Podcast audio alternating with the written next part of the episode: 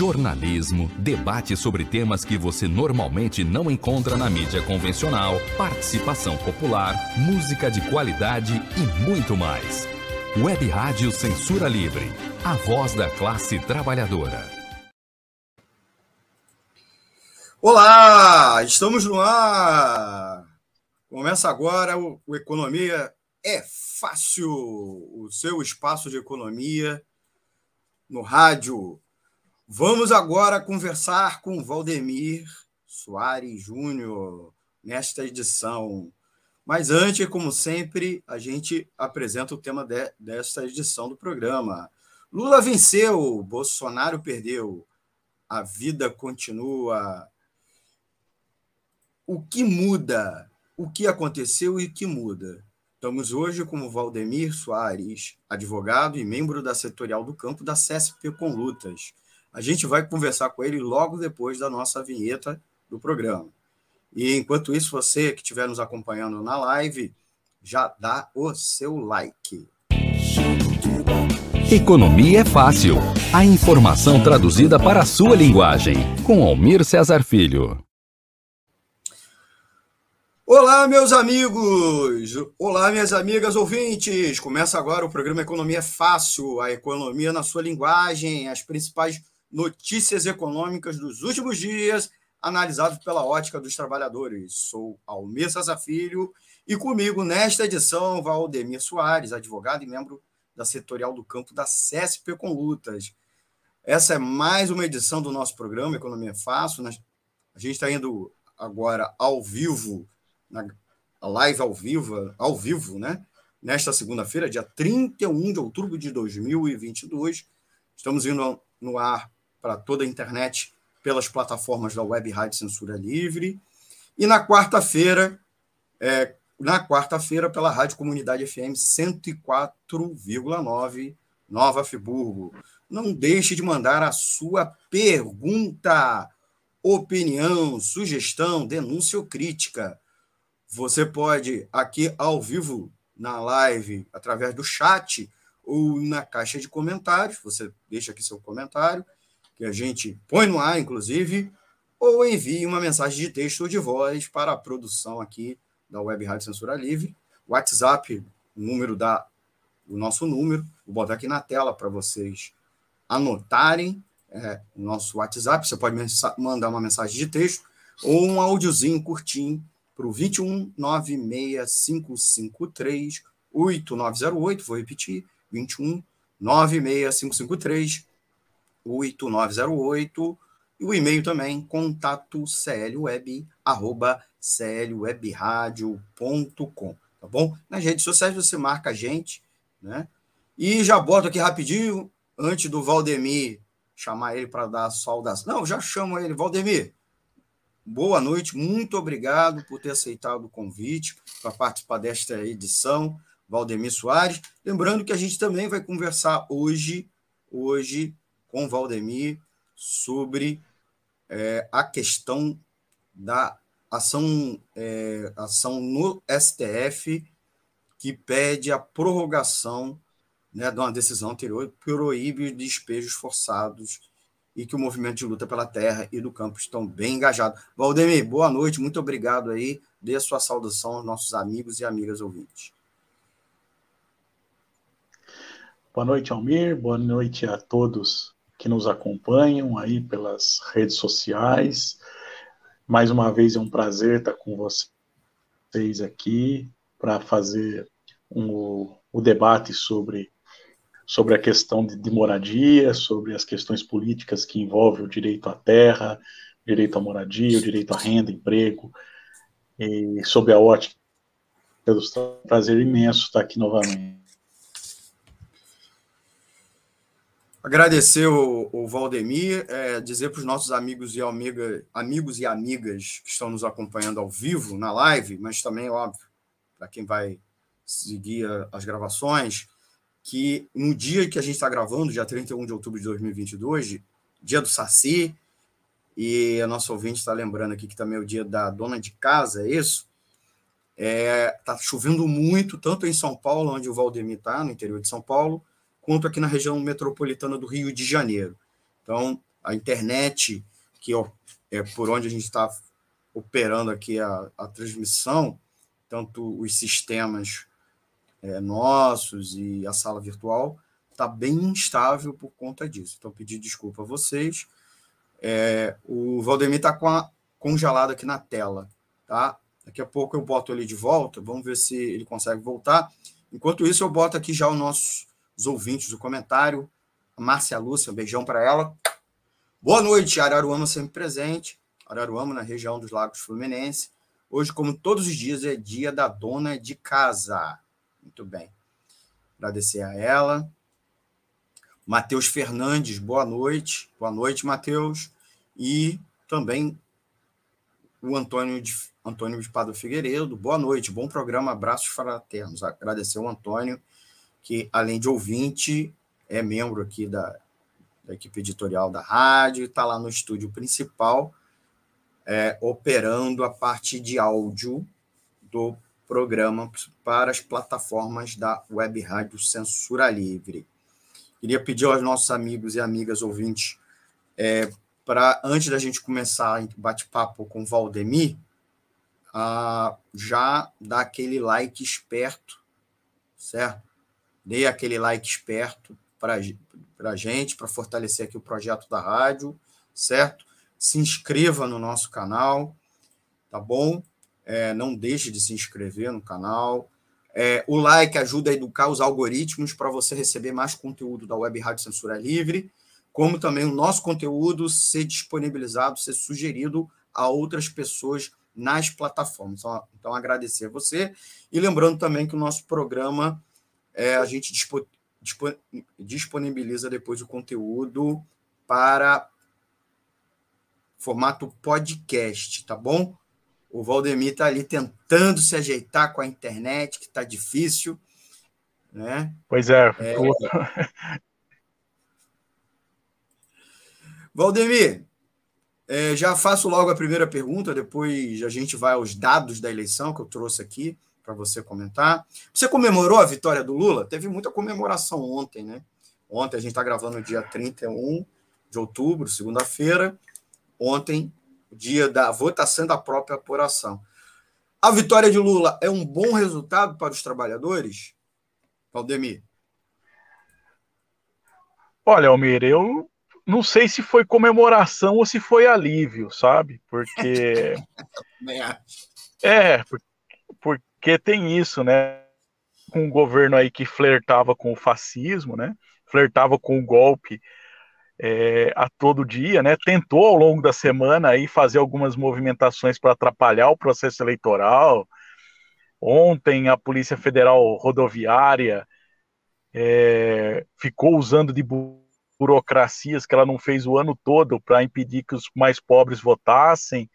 Então, assim, eu acho que foi mais uma sensação de alívio, né? Para a gente recompor forças aí para vencer esse sistema, né? O Lula ele dá esse alívio para nós, né? Esse governo de frente ampla, amplíssima, né? Democrática, né? Eu acho que é uma, eu acho que a sensação, acho que é alívio. Bem, Valdemir, é, vou pedir a você para analisar um pouco aqui os dados que eu, que eu queria trazer aos nossos amigos e amigas ouvintes. Primeiro, um importante retrospecto, né? É um porque não dá para a gente fazer da própria eleição em si, né? A eleição, a gente, puf, finalmente terminou. É uma eleição, acho que a gente está praticamente quatro anos de eleição, porque o Bolsonaro, o primeiro ato do Bolsonaro após, a, após a, o anúncio da vitória, foi ele já praticamente convocar sua própria reeleição, e ele só fazia, só se comportava como se estivesse em campanha, né? E desde a pandemia, isso se acelerou bastante e ainda deu um salto de qualidade quando o próprio Lula foi libertado da prisão. É, então, finalmente terminou a, a eleição é, nesse domingo e o Lula se sagrou presidente nesse segundo turno e o Bolsonaro acabou derrotado na sua tentativa de reeleição, né?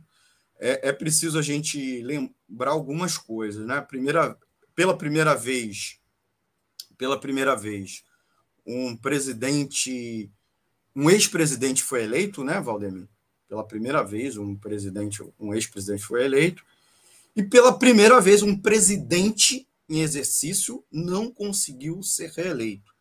Por sua vez, também, eu acho que é a segunda peculiaridade dessa eleição, uma diferença de apenas 2 milhões de votos e menos de dois pontos percentuais entre o vencedor e o derrotado. Bolsonaro ainda terá mais dois meses de mandato antes de encerrar e Lula tomar posse. Né? É,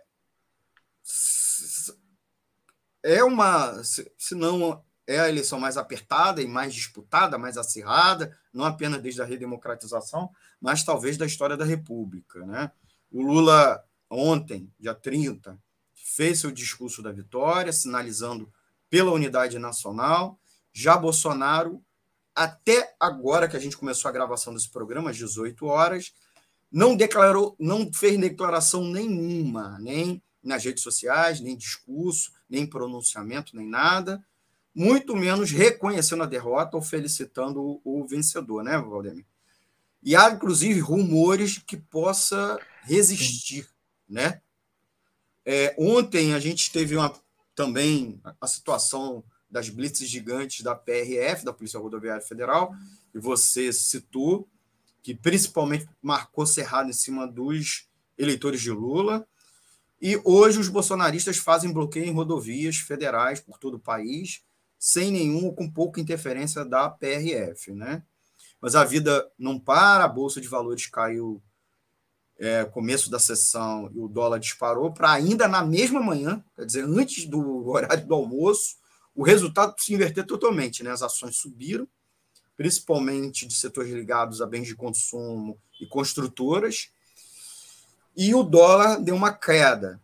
Mas há sinais também de que a equipe econômica de Bolsonaro, comandada aí pelo ministro da Economia Paulo Guedes, deve decretar um pacotaço de medidas diante de excesso de gasto público para feitas inclusive para alavancar a eleição do chefe dele, que acabou não sendo eleito, mas que causou profundos desequilíbrios orçamentários. É aí que a gente queria começar esse bate-papo com você, né, Valdemir? É, mais do que a comemoração, né? É uma eleição acirrada e polarizada, né? Como eu já disse, o Lula obteve 50,9, pouco mais que isso, 50,90 dos votos válidos, o que equivale a mais de 60 milhões de votos. Foi o presidente, foi o presidente eleito com o maior número de votos da história do país, mas só alcançou 50,9 enquanto contra 40,1, 40, é, um pouco mais de 58 milhões de Bolsonaro. Após quatro anos de um mandato desastroso e nocivo ao povo brasileiro, você estava falando que, inclusive, é alívio, especialmente os trabalhadores mais pobres. Bolsonaro é o primeiro presidente, como eu disse, reeleito. O que você atribui à vitória tão apertada? Queria te fazer essa pergunta. E o bolsonarismo saiu forte, mesmo tendo sido derrotado, saiu forte desta eleição? Valdemir. Olha, Almir, eu atribuo a essa força do Bolsonaro é, um abandono aí por parte da esquerda dos setores mais pobres, dos trabalhadores, né? Então é como se as nossas pautas de esquerda não comunicassem realmente com a população mais pobre. E também o abandono também por parte da esquerda é, das tecnologias de rede social, né? O Bolsonaro, o Bolsonaro ele usou muito bem essas redes sociais, esses mecanismos de comunicação de massa, e, e a esquerda demorou muito para conseguir compreender, e eu acho que até teve um desdém intelectual é, da esquerda do impacto que são as fake news, né? O quanto, o quanto ela reverbera na população mais humilde, né? Como se não acreditasse no discurso que certas é, notícias que para nós seria absurdo alguém acreditar, mas para aquele mais vulnerável que tem ausência do Estado, ausência de uma conversa, ausência dos próprios aparelhos aí de de atendimento, aquilo se torna uma verdade, né? Existe um preconceito, inclusive, do, meu ponto de vista da esquerda com esse tipo é, de comunicação, e, e, o populismo de direita do Bolsonaro, ele conseguiu utilizar isso aí muito, muito bem, né? E, e eu acho que fica essa lição, né? Daquilo que a gente tem como verdade, como absurdo para nós, ela não realmente não é uma, uma realidade para os setores mais vulneráveis, né? Eu acho que serve serve de lição, serve de esse susto que que os setores de esquerda e mais progressistas tomaram. Com relação à força do bolsonarismo, muitos estão falando é, sobre o Bolsonaro ter sido derrotado, mas o bolsonarismo não. Né? É, eu acho que é, é uma meia-verdade isso, e eu vou dizer por quê. Existem os bolsonaristas ideológicos, mas parte daqueles que votaram com o Bolsonaro não são esses bolsonaristas é, ideológicos, né? Uhum. Eles são do grupo do centrão ou do grupo ali intermediário, né? Que da mesma forma que negociaram com o Bolsonaro, eles vão negociar com o Lula, principalmente com o Lula, né? Que é um, um político hábil, talvez seja o mais experiente que a gente tem aí, não só no Brasil, mas no mundo, para fazer essas correlações de força, né? Essa frente democrática que ele conseguiu é, aglutinar que é para além do PT, né? Eu também faço a avaliação que não é um governo do PT, apesar do próprio Lula disse isso ontem, né, no seu discurso da vitória, não é um governo do PT, mas é um governo bem amplo. Essa habilidade que o Lula tem é, é, de fazer política, de fazer a composição, como talvez nenhum outro tenha no momento, eu acho que ele vai conseguir angariar é, boa parte desse grupo né, ligado aí ao, a esses partidos PP, Podemos, PSD, essa turma que votou junto com o Bolsonaro, eu acho que ele consegue aí em janeiro é, trazer para ele, né? Já se aponta, inclusive, o apoio à reeleição do Rodrigo Pacheco. Eu não descarto que o próprio Lula apoie o próprio Lira, né? O próprio Arthur Lira para ser presidente da Câmara novamente. Né? Não, não vejo o Lira deu um no seu discurso ontem apontou para esse caminho, né? Então assim eu não vejo nenhuma nenhum absurdo se tiver esse apoio e o Lula conseguir recompor a partir desse grupo bolsonarista que eu, que eu se eu não me engano são 190 deputados, né? Que são eleitos pela base do Bolsonaro, que foram eleitos pela base do Bolsonaro, desses 190 aí, você vai ter uns 15 aí que são os bolsonaristas raiz mesmo. Os demais são aqueles que navegam no baixo clero, né? Da, da, da verdade que o bolsonarismo é, se saiu fortalecido, mas eu acho que mais em, quanta, em quantidade de voto do que representação parlamentar, né? Mais em representação de voto na população do que, na verdade, de representação parlamentar. Estamos conversando com o Valdemir Soares Júnior, é, assessor jurídico, advogado e membro da setorial do campo da CSP com Lutas, conversando hoje sobre o resultado da eleição e os desdobramentos aí, porque a vida da classe trabalhadora continua né, com a vitória do Lula e com a derrota do Bolsonaro. Queria pedir aos nossos amigos e amigas ouvintes que estão nos acompanhando na live para dar um like. O like, como eu disse, né, o botão curtir da, da live é, permite você receber mais conteúdo da Web Rádio Censura Livre, conteúdo do Economia Fácil, é, como também mais pessoas recebam como sugestão o conteúdo do Economia Fácil. E deixa aqui seu comentário no nosso chat. Queria aproveitar também é divulgar nossas redes sociais.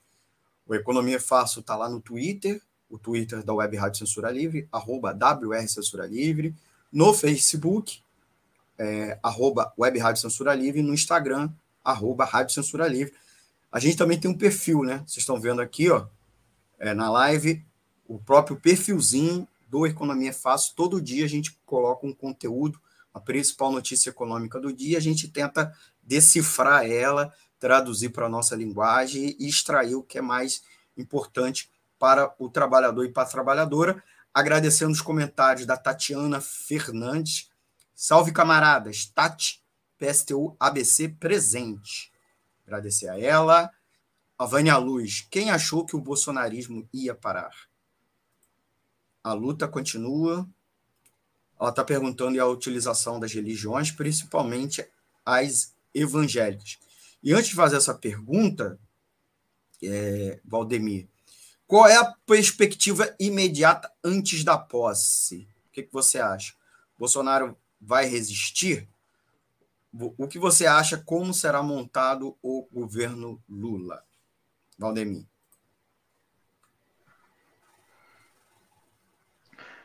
Bom, eu acho que o Bolsonaro não vai resistir, não. Eu, eu acho que ele que ele está isolado, né? Eu acho que as, as manifestações ontem é, de algumas lideranças ligadas a ele é, já mostra que ele começa a ficar cada vez mais isolado. Né? Isso tem um lado bom, que isso o enfraquece politicamente, mas também tem um lado ruim, né? que é o lado do desespero. Né? Aquele que se sente isolado parte para situações aí é, é, irracionais, né? Apesar que pensar muito isso do Bolsonaro também é complicado, né? É uma pessoa completamente espontaneísta e sem nenhum tipo de apreço, né, pelo respeito às pessoas. Mas eu acredito que ele não vá é, resistir a esse processo. Eu acho que ele vai atrapalhar governo de transição, é, vai dificultar acesso à documentação, até porque ele é diretamente envolvido em várias investigações. Eu acho que isso o está preocupando, porque a partir do dia 1 de janeiro ele perde foro privilegiado, e ele se utilizava muito dessa questão da Procuradoria-Geral da República para se blindar, e isso ele não vai ter em primeira instância, né, quando os processos retornarem aí em janeiro para que ele perde, né, essa prerrogativa de foro, que é de certa forma uma proteção. Eu acho que isso o preocupa, né, a família toda sendo investigada, cada um aí com dois ou três processos de investigação, cada filho dele, né, a, as famílias anteriores aí que ele tem também sendo investigada. Isso volta para a primeira instância, né, porque ele deixa de ter essa proteção. E mais do que a proteção da prerrogativa de foro, ele tinha a proteção do próprio Procurador-Geral da, da República. Então, são vários procuradores aí, nível de primeira instância, que estão esperando essas investigações descerem. Mas eu acho que essa é a preocupação, mas eu acho que também ele não vai ofertar nenhum tipo de resistência, não, até porque ele acaba perdendo a força. Né? O pronunciamento dele na própria quarta-feira, quando foi é, divulgar aquele desastre das investigações da inserção de rádio já foi o motivo de uma, uma prova de fraqueza, né? Ele está apenas com o ministro da Justiça ao lado e o Augusto Heleno, então assim, é meio que o Centrão abandonou o barco, né? Ó, estamos caindo fora. Para nós isso não dá. Para nós o importante é a compensação. Para nós é o importante é o equilíbrio da democracia, até para a gente ter as nossas parcelas aí é, de orçamento para discutir. Não acredito que ele vá tomar nenhuma medida translocada é, de fazer alguma resistência. Mas o governo Bolsonaro também se marca ao longo do tempo da omissão, né? Eu não tomo nenhuma ação, mas eu deixo que outros tomem ou incentivo que outros tomem. Que é essa manifestação também é, espontaneísta dos caminhoneiros que não unem a categoria, mas que tem aí os seus é, os seus seguidores aí que a gente costuma dizer que são os bolsonaristas raiz, que estão tomando essas ações aí em alguns pontos é, do Brasil, em especial nas BRs, né, nas rodovias federais, e aí com uma omissão olhando tudo ao lado, sem fazer nenhum, sem tomar nenhum tipo de atitude, né? Pode ver que as concentrações dos caminhoneiros são as rodovias federais, né, rodovias estaduais tem são pontos isolados ainda. Mas eu acho que isso vai se arrastar até dezembro. Começa essa semana, para, volta, volta, volta novamente. Eu acho que vai ser esse momento de tensão aí até janeiro. para não conseguir, inclusive, ter esse governo de transição aí. Estamos conversando com Valdemir Soares Júnior, aqui no Economia Fácil. É, a live está sendo gravada no dia 31 de outubro de 2022. O tema é Lula venceu, Bolsonaro perdeu. Essa é a maior síntese dessa eleição. E o Valdemir, que é advogado, assessor jurídico, membro da setorial do campo da CSP com Lutas.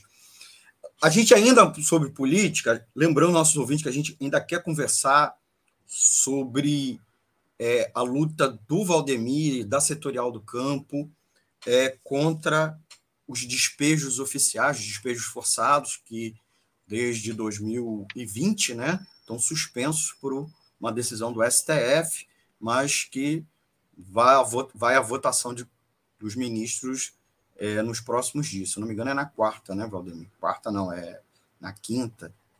É isso? Hoje? Certo? É, é hoje que eles vão votar Votaram já? Hoje é na gravação dia 31. É Não, é o. Feriado, né? Ou é amanhã. Hoje é o prazo final. Hoje é, ah, hoje é o último.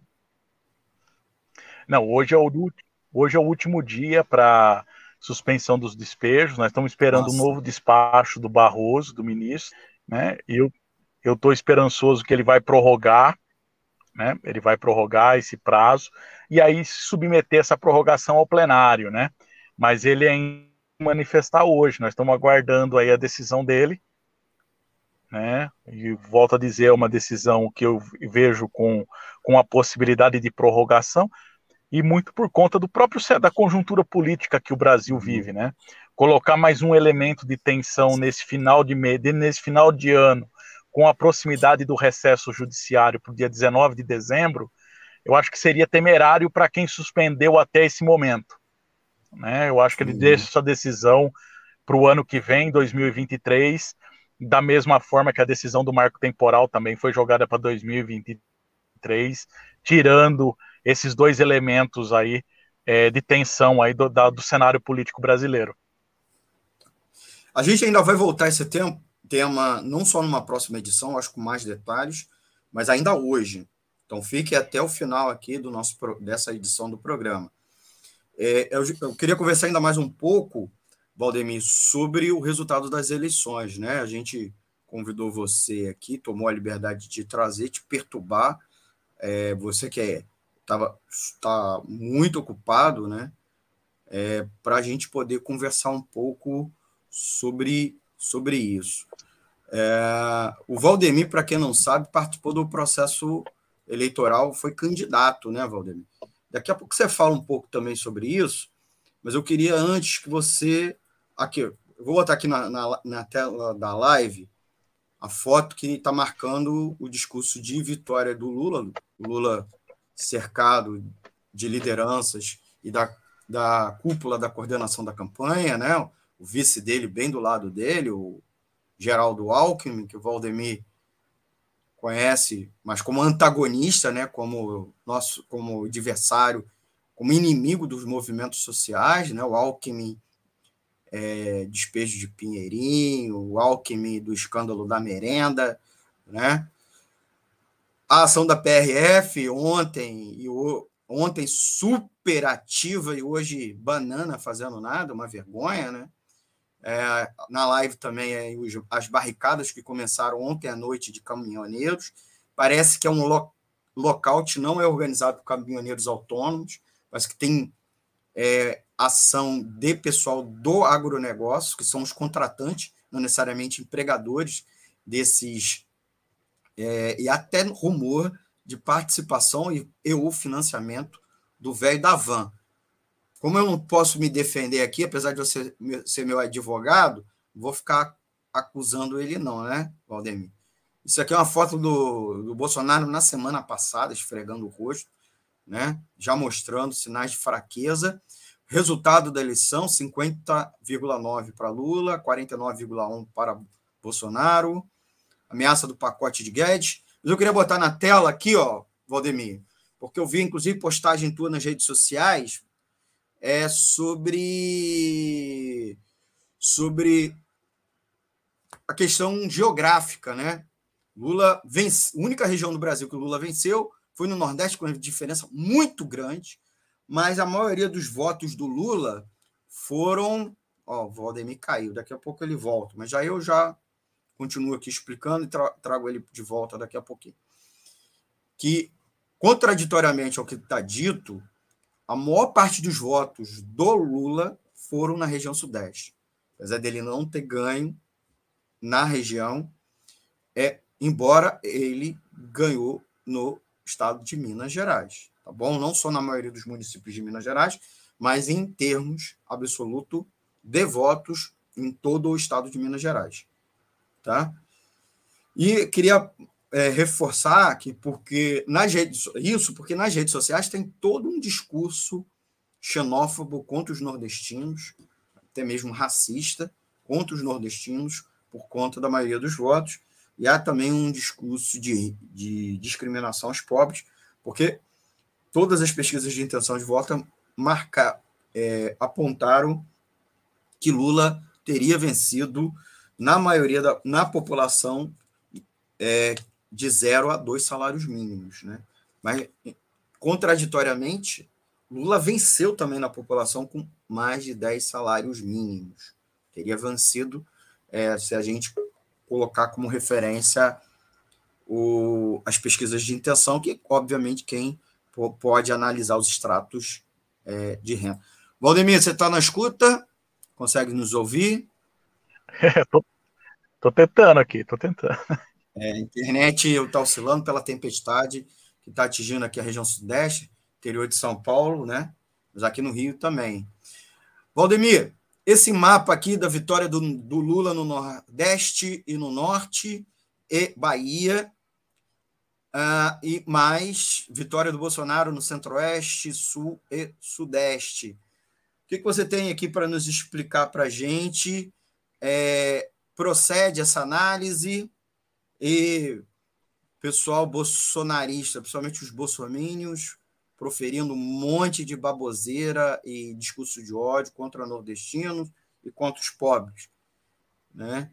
É, é choro de derrotado ou de, também o, aquele conteúdo discriminador de justiça social da nossa sociedade. Lembrando o seguinte, em Minas ele perdeu, ele perdeu, Bolsonaro perdeu, né? E no sul, no Rio Grande do Sul, por exemplo, a porção sul do Rio Grande do Sul, toda ele perdeu, né? E, vários bolsões é, do sul, né? Inclusive Santa Catarina e Paraná, que muita gente está chamando de bolsonaristão, não é tão bolsonaristão assim, né? Valdemir, já falei, de, falei demais. Fala aí um pouco com os nossos ouvintes. Não, e é interessante essa colocação sua, Almir, pelo seguinte, né? A diferença também é, entre o Lula e o, entre Bolsonaro e Lula também foi reduzida em relação a 2018, né? Então, assim, a diferença na região sul do Bolsonaro em 2018 contra o Haddad foi bem maior, né? Foi muito maior. E o Lula conseguiu reduzir isso. Na verdade, talvez não seja nem o Lula, né? Seja a rejeição do próprio Bolsonaro. Ou seja, ele mesmo que fez é, é, essa redução, produziu essa redução. Mas o Sul continua tão preconceituoso quanto antes, né? Talvez é, até um pouco mais, né? O Bolsonaro ele permitiu que os monstros saíssem do armário, né? Essa é uma é uma percepção que eu tenho, né? Tudo se justifica para o bolsonarista, né?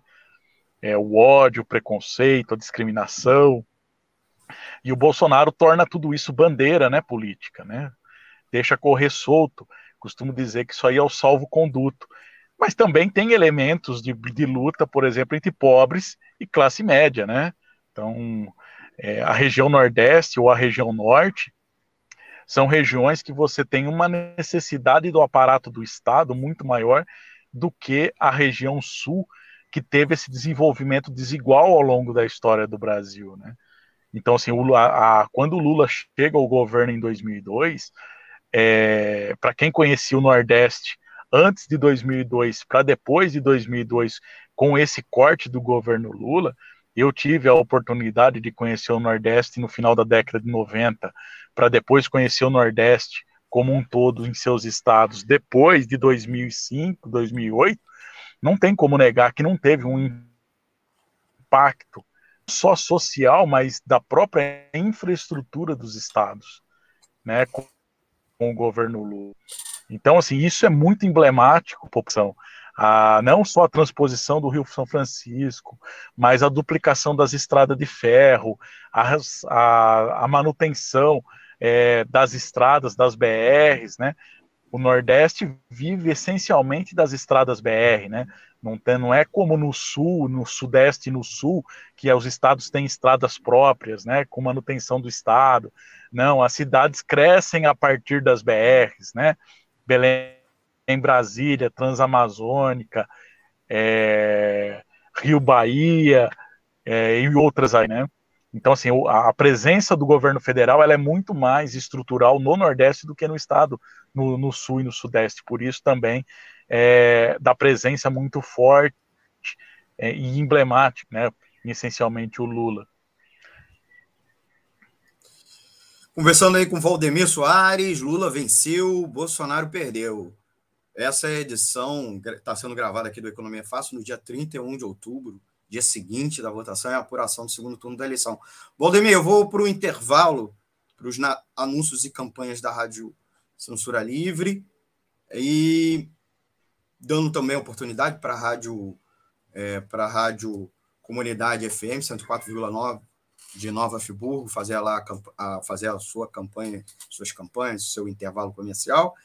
E a gente vai voltar com as perguntas dos ouvintes da, que estão participando da live. Então, Queria agradecer o canal Dicas do Mestre Rústico, que é um canal no YouTube, né? De agricultura familiar, de engenharia artesanal, de sobrevivencialismo.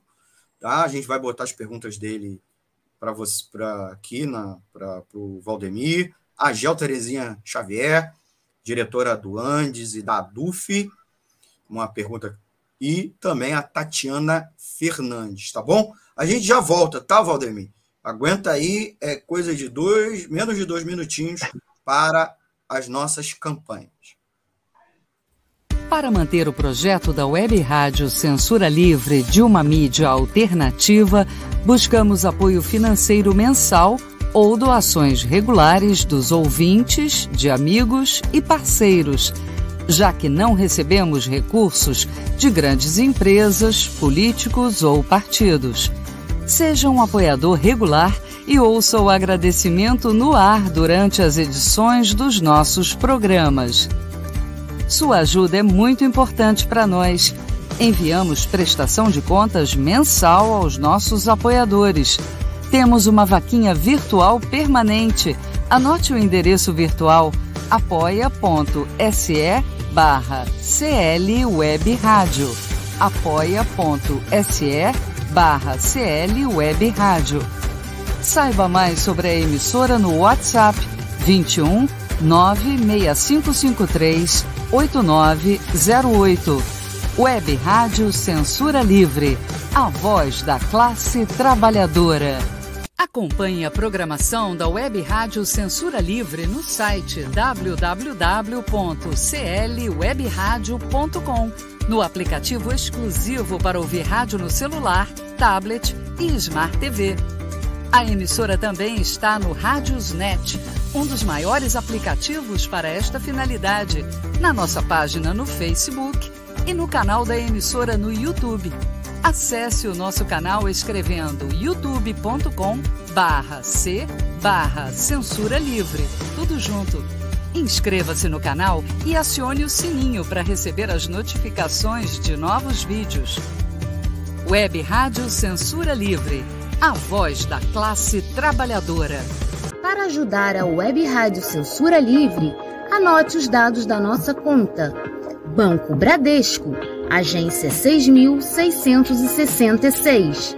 Conta corrente número 5602, dígito 2 se preferir, nosso Pix é 32 954 696 0001 81.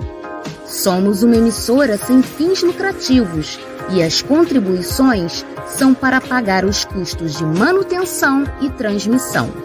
Desde já agradecemos a sua ajuda. Web Rádio Censura Livre, a voz da classe trabalhadora. Economia é fácil. A informação traduzida para a sua linguagem. Com Almir Cesar Filho. Voltamos no nosso intervalo. Esta é a edição do Economia é Fácil, com o tema Lula venceu, Bolsonaro perdeu, a vida continua. O que aconteceu? O que muda? Com Valdemir Soares Júnior, advogado e membro da setorial do campo da CSP com Lutas. Nós vamos aos comentários dos nossos ouvintes com perguntas. Né? O... Adorei. Olha, um comentário engraçadíssimo. Luiz Henrique. Estão dizendo na boca maldita que o Bolsonaro já anunciou a moto na OLX. Alguém aí está sabendo de algo? É, não sei se vai ser tão fácil assim, não, hein? Vai simplesmente vender a, vai sair de fininho, não sei. É, vamos aqui ao comentário do Dicas do Mestre Rusco. O bolsonarismo é um apelido de um movimento que Bolsonaro e apenas um é, é um movimento que o Bolsonaro é apenas um marionete que imita o integralismo brasileiro, que foi um movimento político bra, é, bra, foi, desculpa, foi um movimento político brasileiro ultranacionalista. Ele complementa aqui, ó um movimento corporativista, conservador e tradicionalista católico de extrema direita dos anos 30 e ainda está nas Forças Armadas do Brasil. É, existe na história dos índios americanos conhecidos fazedores de fumaça, que eram os índios que enviavam sinais do que estava para acontecer ou de perigo. É, e os índios tinham medo da fumaça dos homens brancos, porque sempre era para enganar ou desviar a atenção do perigo. É, Valdemir, o, bolsonarismo é uma expressão poderosa da extrema-direita como fenômeno global, né? E que parece que vai ficar na política, porque ocupou, inclusive, o nicho aqui da direita tradicional, da direita, pelo menos da direita liberal, né, no Brasil, mesmo que a direita mais fisiológica do centrão tenha, inclusive, se fortalecido em aliança com ele. É, teremos aí vários enfrentamentos com a extrema-direita no próximo momento, como, é, como nós poderemos, nós da classe trabalhadora, dos movimentos sociais, é, devemos nos comportar daqui para frente. O lulismo, o reformismo, de maneira geral, dá conta disso, né? É, de resistir a ele. O, aqui, ó, Tatiana, a questão agrária. Depois eu volto aí um pouco a ela, que ela também está colocando sobre a questão da prorrogação. É, é a efetividade, e, desculpa, há efetivamente chance para constituir, constituir outra mentalidade política a partir das condições de retrocesso nos comportamentos e ideias, porque há se falando muito de onda conservadora, né? Que a mentalidade das pessoas refluiu muito. O Lula, inclusive, teve que acenar os evangélicos, a pauta de costumes, se colocar contra o aborto, etc. E aí, como que a gente pode, nas próximas semanas e nesse começo do governo Lula, lidar com essas questões, extrema-direita, etc. Valdemir. Olha, eu acho que o primeiro ponto que a gente tem que sempre defender é a construção de movimentos sociais independentes né, dos governos. Eu, isso é uma coisa que eu pauto a todo momento, né?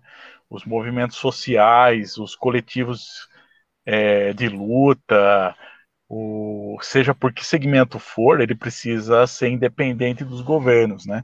O movimento social ele não pode ser é, tá focado ou na governabilidade, né? Como aconteceu no primeiro período da Frente Popular de 2003 aí até 2016 né, o movimento social, principalmente os, ma os maiores movimentos é, sociais, eles se tornaram como se fosse base parlamentar, eles estavam preocupados com a governabilidade. Claro que você não pode virar as costas a isso, né, mas é necessário ter filtros com relação a essa governabilidade. O movimento ele precisa estar pautado nas reivindicações é, que são objetos né, da sua organização. Eu acho que isso tem que ser fortalecido, essa independência. Né? Com relação ao bolsonarismo, eu ainda tenho dúvidas se é essa força toda que ele vai apresentar no próximo, no próximo ano. né?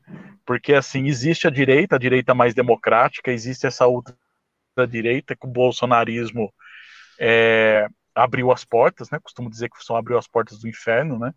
Para trazer tudo isso que tem de mal na humanidade, que o ser humano às vezes tenta esconder, e eles se encontram nessa outra direita. Mas é, eu ainda tenho, tenho ressalva se isso se fortalece o ano a partir das, art, das articulações que existem. Né? É, eu acho que existe um esvaziamento, eu acho que eles estão no limite também é, da própria existência. Claro que é um fenômeno mundial, não é uma coisa só do Brasil, não é um fato isolado do Brasil. A gente tem Itália, tem outros países aí que eles estão se fortalecendo, a própria Inglaterra também, é, e alguns outros países da Europa. Mas eu acho que eles também estão chegando no seu limite, e talvez a esquerda tenha prestado, é, a esquerda e os setores progressistas também tenham agora é, que se voltar para dentro e, e, entender que nem sempre a população é, é, compreende aquilo que a esquerda está tentando defender. Eu acho que essa comunicação entre setores de classe média, que são progressistas, que são de esquerda, com a população é o principal desafio. Né? Não deixar esse espaço vago.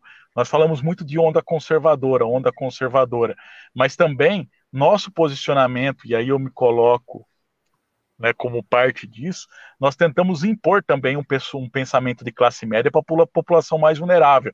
E não consegue compreender que aquilo que são as nossas necessidades não são as necessidades da população mais pobre e da população excluídas das periferias, tanto urbana quanto rurais. Então, eu acho que existe uma, uma, uma falta de sintonia e às vezes também uma soberba muito grande de vários movimentos de esquerda de tentar pautar qual é a realidade da periferia, que não é necessariamente aquilo que a gente vê nos grandes apartamentos aí da área urbana. Conversando com o Valdemir Soares, Lula venceu, Bolsonaro perdeu. É, Valdemir, vou botar na tela aqui só um pouquinho o resultado. Ah, botar o resultado de Minas Gerais por município. É, a maioria dos municípios de, é, de Minas Gerais venceu Lula, mas tem uma parcela. E a gente pode ver que são regiões ligadas ao agronegócio. Nas, nos municípios que têm grandes cidades, grande população urbana e periférica, venceu é, urbano e periférico, mas também ligada à agricultura familiar, mesmo a agricultura familiar mais empobrecida, é, venceu Lula. Já no Rio de Janeiro, perfil diferente, né? Lembrando que o Rio de Janeiro tem uma população rural muito diminuta, é menos de 1% do total da população, e contraditoriamente, mas por outro lado, nos municípios com grande peso da agricultura familiar, mais empobrecida, venceu Lula. A gente coloca no, no, no, no mapa aqui na live, é, Lula perdeu na maioria esmagadora dos municípios, não perdeu com grande diferença, como se temia, mas perdeu. É, e no município de Niterói, Lula venceu.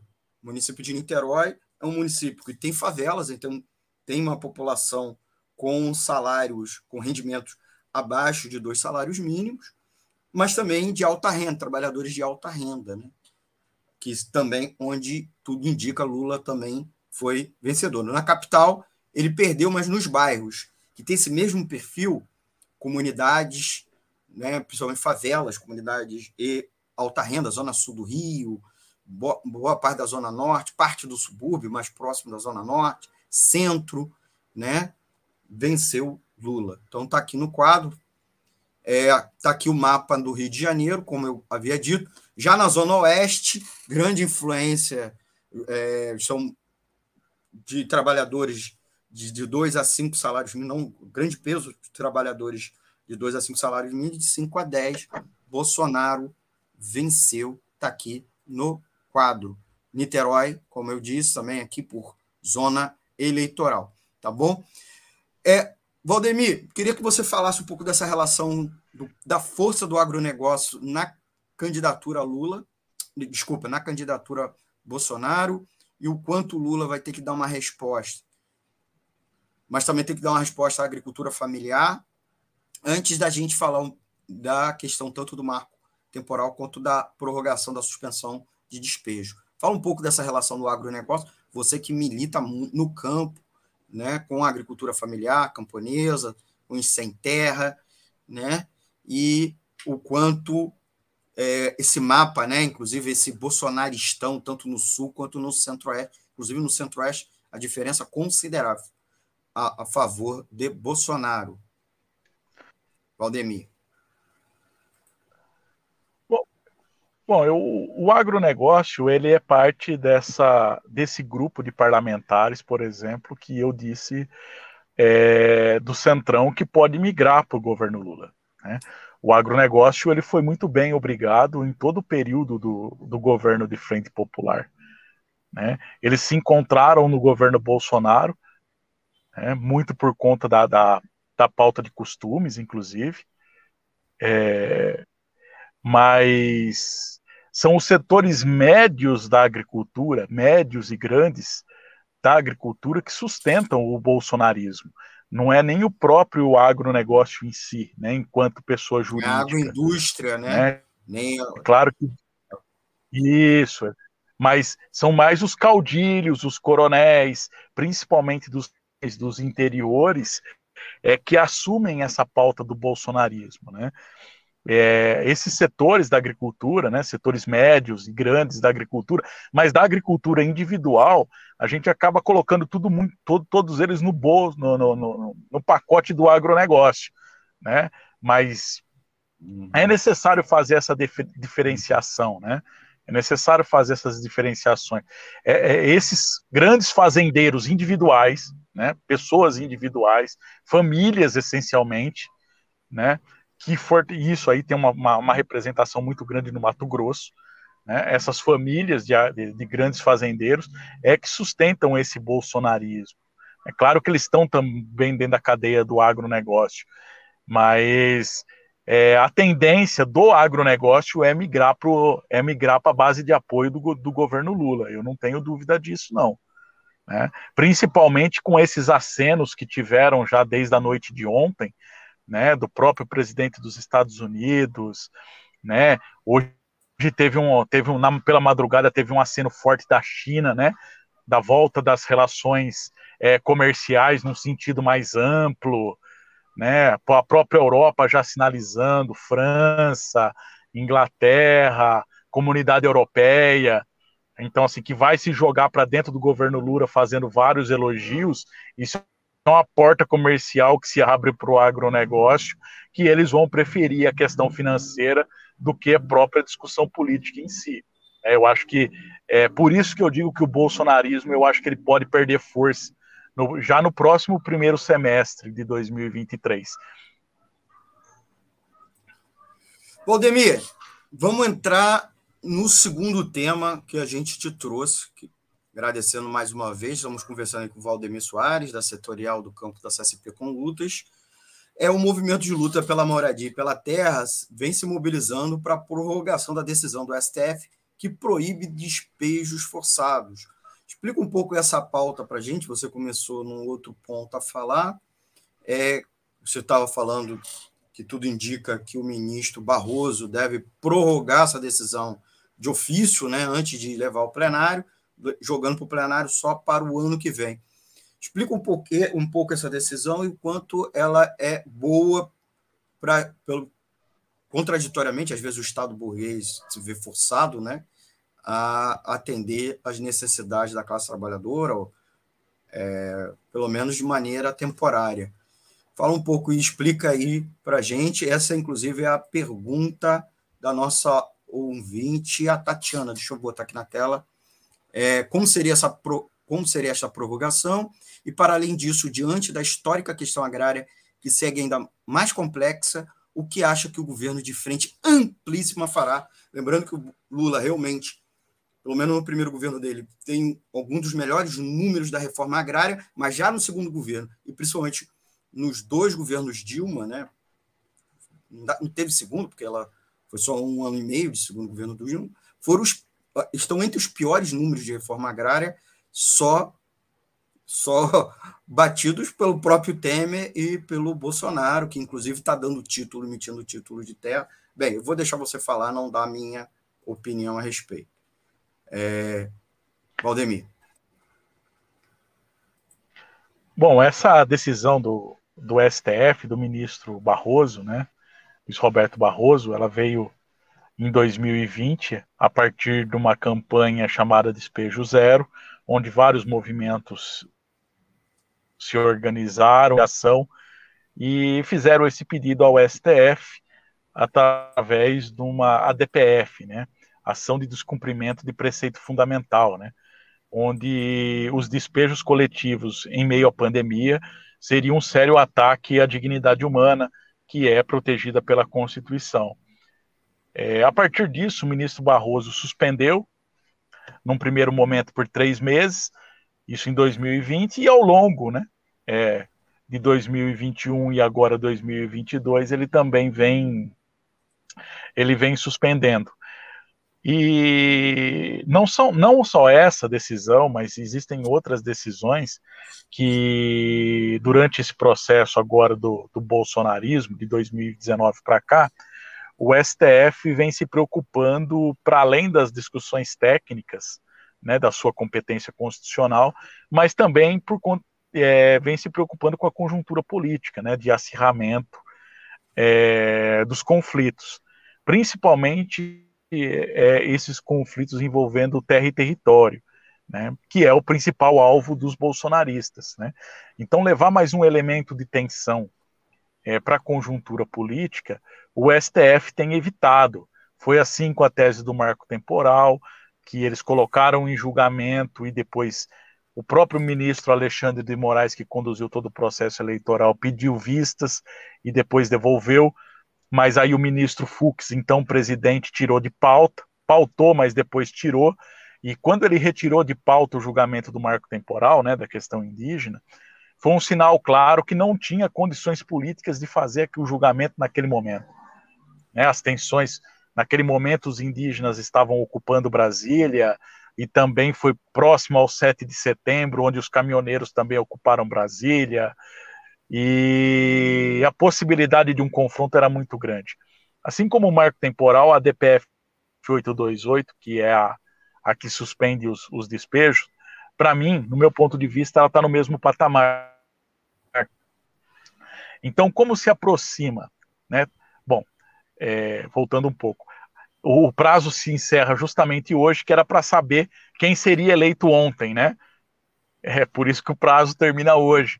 Então, até isso o ministro Barroso pensou no meu ponto de vista. A partir de hoje, ele tem condições de fazer uma leitura conjuntural para ver qual é a decisão que ele vai tomar.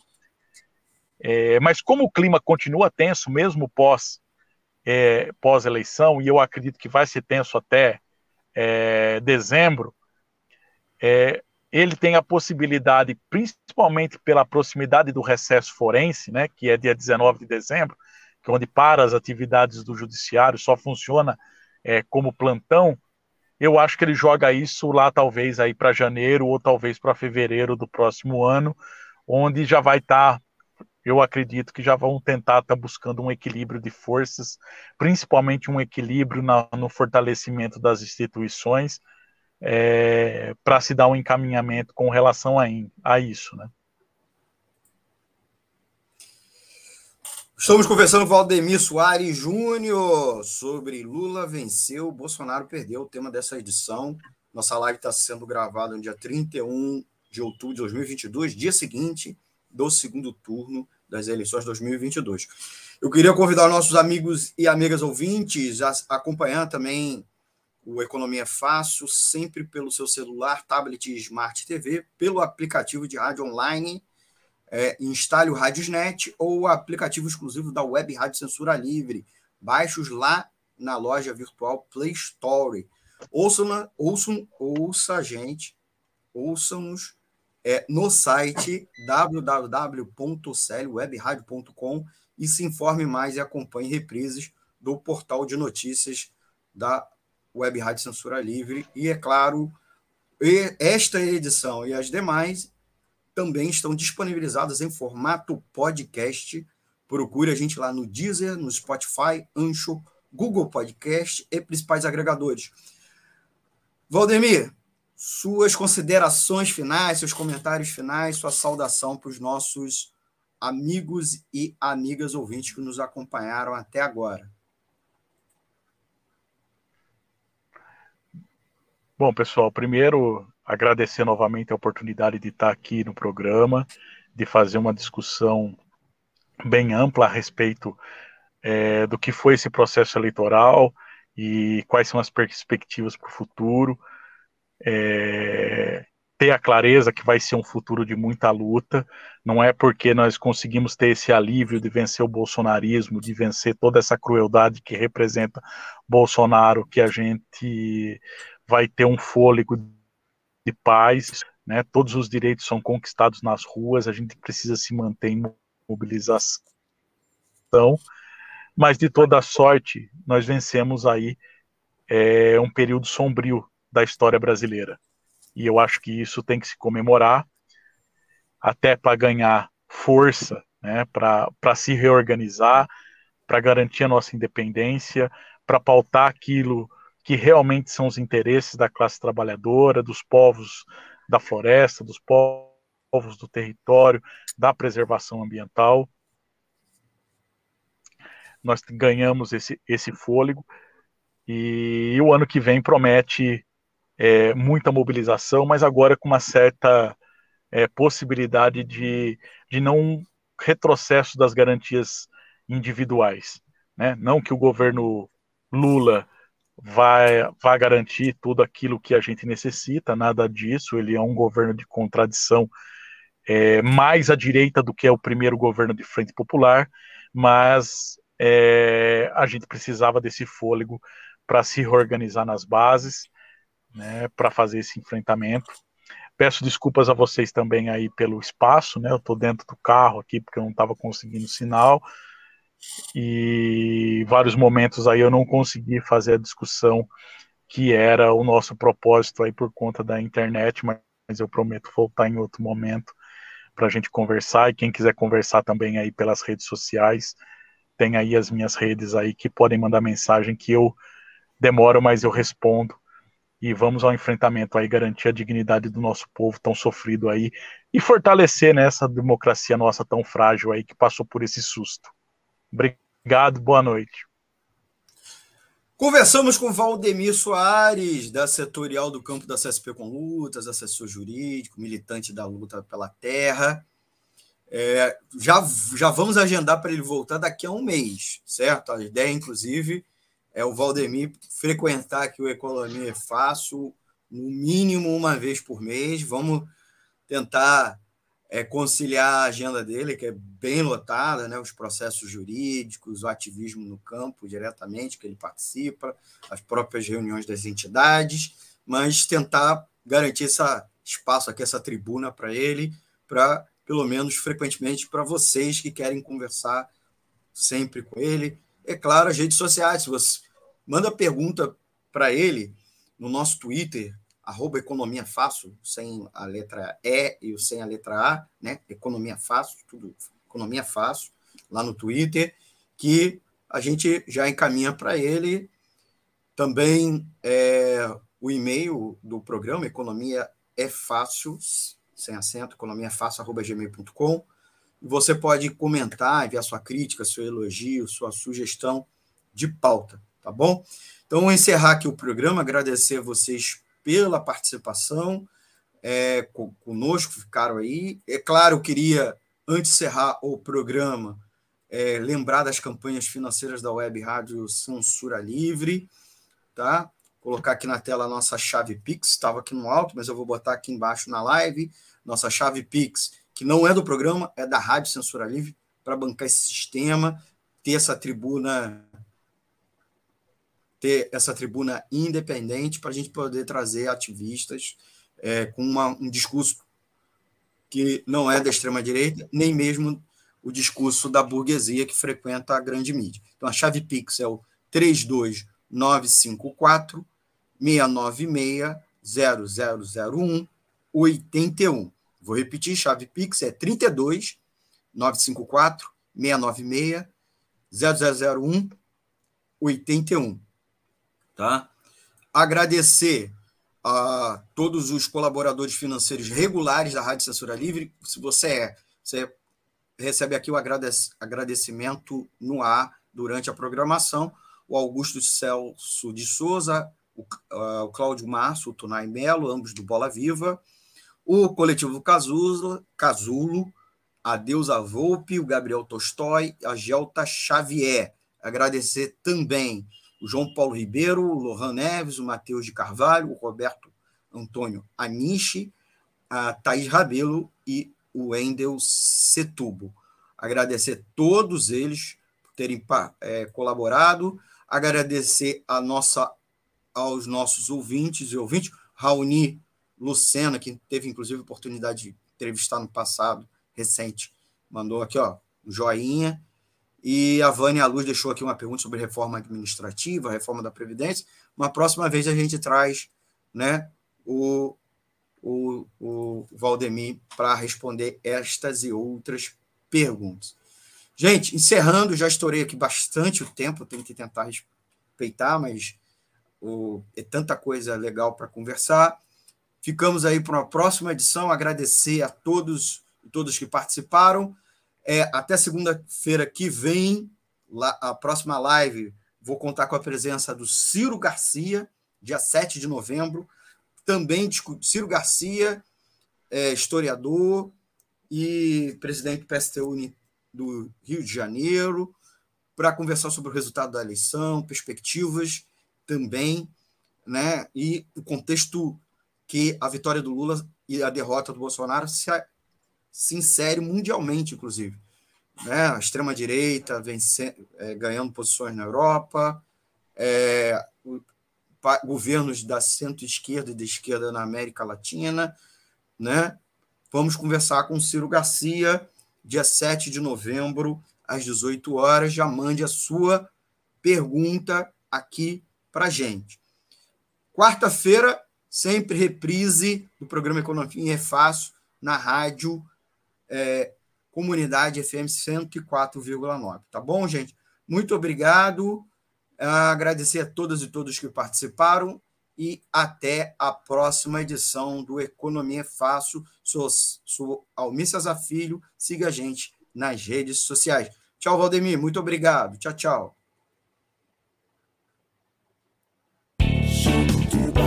Economia é fácil. A informação traduzida para a sua linguagem. Com Almir Cesar Filho.